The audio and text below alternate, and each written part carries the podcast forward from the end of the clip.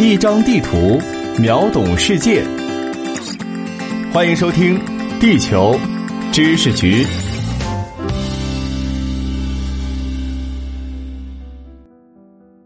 欢迎来到地球知识局，我是零零六号地球观察员俊达。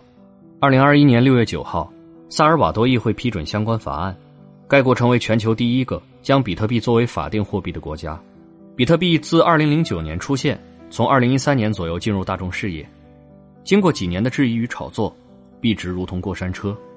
今年年初，经过一轮大涨之后，迎来大跌，如今已跌破三万美元，而且前景并不明朗。另一方面，当挖比特币需要的算力越来越多，挖币成为了一项非常专业的资金能源密集型行业，出现了大量耗能、污染环境的问题，不但被一些公众人物批判，也遭遇了部分国家的集中清理。那么，为什么萨尔瓦多政府偏偏如此特立独行，要将比特币设为法定货币呢？中美洲似乎是一个在国际新闻中被人忽略的世界尽头，但事实上，这里靠近美洲原住民的文明中心。曾有强大的原住民部族，当地分布着大大小小数座火山，火山活动带来的火山灰让当地形成了肥沃的土壤。这里的原住民部族基于农业，发展出较为有效的组织结构和强悍的战斗力，甚至一度击败西班牙人，缴获并使用了他们的装备。十六世纪二十年代，西班牙人征服了如今萨尔瓦多附近的各族印第安人，当时笃信天主教的西班牙人将这里命名为萨尔瓦多，意为救世主。经过数百年的殖民统治，当地民众开始以西班牙与原住民混血的梅斯蒂索人为主，白人依旧在政治经济中占据优势。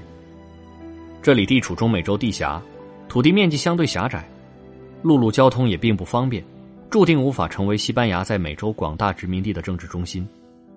不过，殖民地早就注意到了当地肥沃的火山灰和数量众多的人口。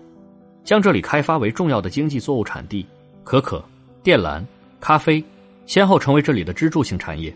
种植园经济使得土地迅速集中到少数大地主手里，出现了一些寡头家族，让萨尔瓦多一度与其说是国家，更像是一些大庄园的联合体。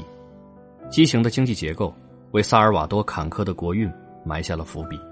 摆脱殖民地身份的萨尔瓦多，先与中美洲其他独立的殖民地联合。组成了中美洲联邦共和国，之后又从中独立为今日的萨尔瓦多。独立后的萨尔瓦多面积仅有两万一千零四十一平方公里，大于北京市的面积，但是小于北京加天津的面积。邻国与本国、大家族之间、寡头与民众、地主与农民、不同族裔、普遍持右翼立场军人与左翼人士之间冲突不断，战争、政变、起义、镇压、暗杀时有发生。随着可可。电缆、咖啡的价格先后回落，萨尔瓦多的经济优势不复存在，矛盾开始趋于激化。一九七九年，甚至陷入到内战之中。这场旷日持久的游击战争造成的死亡人数超过七万，相当于全国人口的百分之一。上百万人逃往国外，大量基础设施遭到破坏。一直到冷战结束后的一九九二年，各派游击队才和政府达成和解。和解后的萨尔瓦多政坛基本稳定，通过选举。右翼和前游击队领导人交替执政，虽然两方政治斗争烈度不低，但是都在法律和制度的框架之内。但是，左翼也好，右翼也罢，上台后都存在贪腐问题，取得的成就都比较有限，制造业也未能得到发展，第三产业直接代替第一产业成为经济支柱。由于国土狭小，全国仅有六百五十万人，既缺少产业优势，也缺少庞大市场。大量萨尔瓦多人背井离乡，去更繁荣的市场寻找工作机会。他们类似于国际农民工，在发达经济体挣钱，再把钱汇给国内的家人，维持家人的生计。这一群体过于庞大，以至于汇款，以至于汇款，约占该国国内生产总值的百分之二十。由于这些钱又会转化为日常消费，所以这笔钱对萨尔瓦多来说至关重要。但是，这种现象。也加剧了当地产业的空心化，近年来出现服务业虚假繁荣的景象。美国作为西半球最繁荣的市场和最有影响力的国家，自然成为重要目的地，所以国内汇款也是以美元居多。然而，国际汇款会产生高额的转账费用，使得萨尔瓦多人辛苦得来的血汗钱缩水。考虑到国际汇款数目之庞大、地位之重要，如果能够减少转账费用，对个人、对国家来说都是一笔收益。原本萨尔瓦多存在一种叫做科朗的货币，但是受限于国力、金融行业的发展水平与管理水平，这种货币的币值并不稳定。随着来自美国的美元汇款越来越多，重要性越来越强，二零零一年起，美元被允许在该国自由流通，科朗逐渐退场。自此，萨尔瓦多成为了一个没有独立主权货币的国家。萨尔瓦多作为美元化经济体。意味着美国政府财政政策和美联储的货币决策都会对其经济产生巨大的影响。美联储相当于美国的央行，它推出种种政策的目的在于确保美国经济的稳定。至于对他国会产生什么影响，美联储并不用对此负责。美国国际货币的地位与义务的分离，导致了大象翻身压死蚂蚁的情况时常出现。因此，将比特币纳入法定货币。对于萨尔瓦多来说，可以让国家货币主权更加独立。为了让比特币法定化不仅仅流于空谈，六月九日，国会通过的法案要求设立一个基金，用于保障比特币可以兑换成美元，还要求各个终端商家逐渐接受比特币作为结算方式。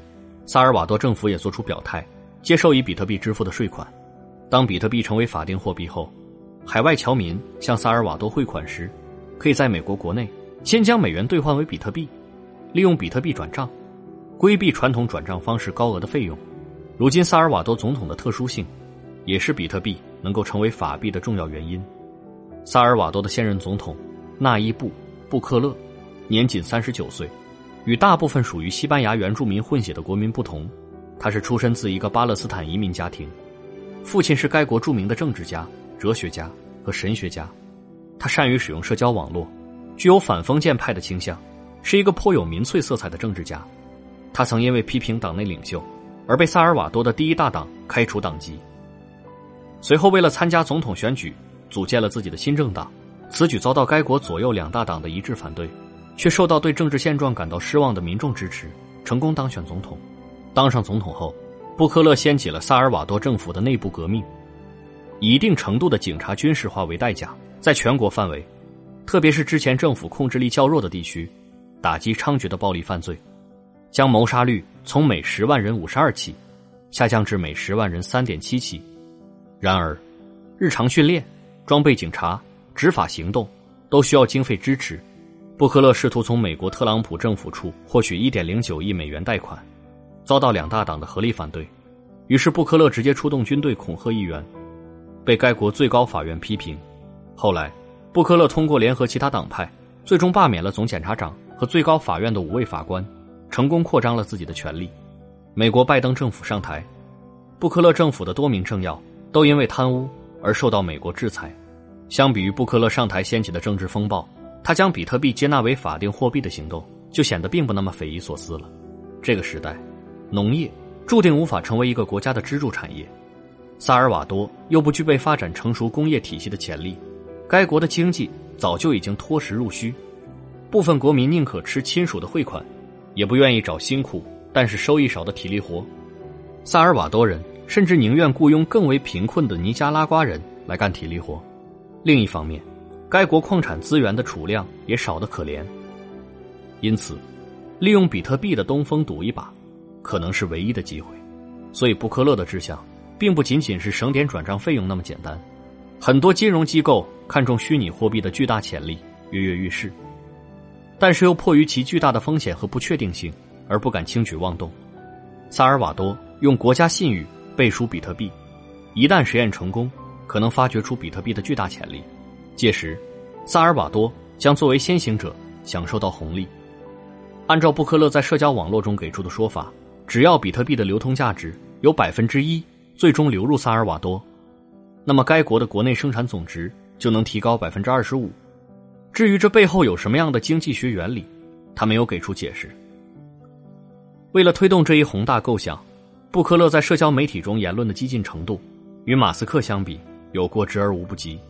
不但秀出了自己 PS 激光眼的照片，还声称指使国有地热能源公司总裁，要求为比特币挖掘工作，提供非常便宜、百分之百清洁、百分之百可再生、零排放的能源。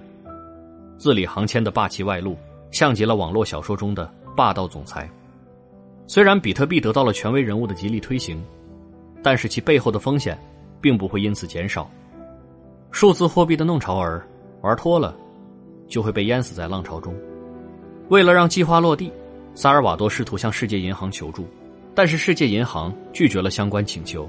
如今比特币的币值并不稳定，还在趋于下跌，这导致商家对于接受比特币的热情不高。如果真的有大量比特币大玩家将自己的财产转移到萨尔瓦多，为萨尔瓦多带来的也不仅仅是财富和机遇。比特币的币值的剧烈波动会给经济总量并不大的萨尔瓦多带来灾难性后果。大计划能否落地还不一定。